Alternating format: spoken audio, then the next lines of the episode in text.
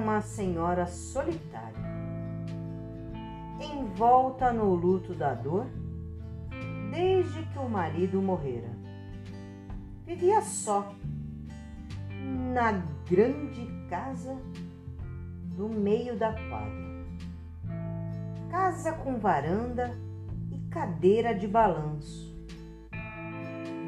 Todas as manhãs, o entregador de jornais, garoto de uns 10 anos, passava pedalando sua bicicleta e, num gesto bem planejado, atirava o jornal nos degraus da varanda. Nunca errava. Paf! Era o sinal característico do jornal caindo no segundo degrau. Então, numa manhã de inverno, quando se preparava para lançar o jornal, ele a viu. Parada nos degraus da varanda, de pé, acenando-lhe para que se aproximasse. Ele desceu da bicicleta e foi andando em direção a ela. Que será que ela quer? pensou o garoto. Será que vai reclamar de alguma coisa? Venha tomar um café, falou a senhora. Tem os biscoitos gostosos. Enquanto ele saboreava o lanche que lhe aquecia as entranhas, ela começou a falar. Falou a respeito do marido, de suas vidas, da sua saudade.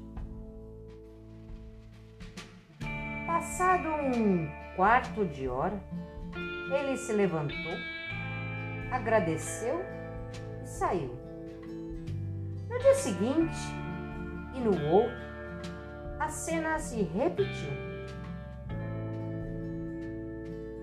O menino decidiu falar a seu pai a respeito. Afinal, ele achava muito estranha aquela atitude. O pai, um homem inexperiente, lhe disse: Filho, ouça apenas. A senhora Almeida deve estar se sentindo solitária após a morte do marido. Deixe-a falar recordar os dias de felicidade vividos deve lhe fazer bem ao coração. É importante que alguém a ouça. Nos dias que se seguiram, nas semanas e nos meses, o garoto aprendeu a ouvir, demonstrando interesse em seus olhos verdes e espertos. Quando a primavera chegou, ela substituiu o café quentinho pelo suco de frutas. O verão trouxe sorvete. Ao final, o entregador de jornais já iniciava sua tarefa pensando na parada obrigatória em casa da viúva. Habituou-se a escutar e escutar. Percebeu com o tempo que a velha senhora foi mudando o tom das conversas. Como a primavera, ela voltou a florir nos meses que vieram depois. Quando o ano findou, o menino foi estudar em outra cidade.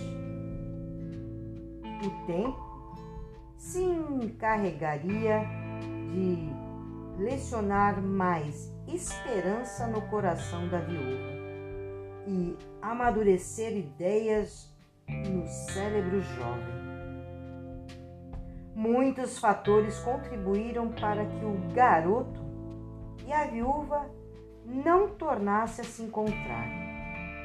Contudo, uma lição o acompanhou por toda a sua vida. Ele nunca se esqueceu da importância de ouvir as pessoas, suas dificuldades, seus problemas, suas queixas. Lição que contribuiu também para o seu sucesso como esposo, pai de família e profissional. Saber ouvir é uma virtude.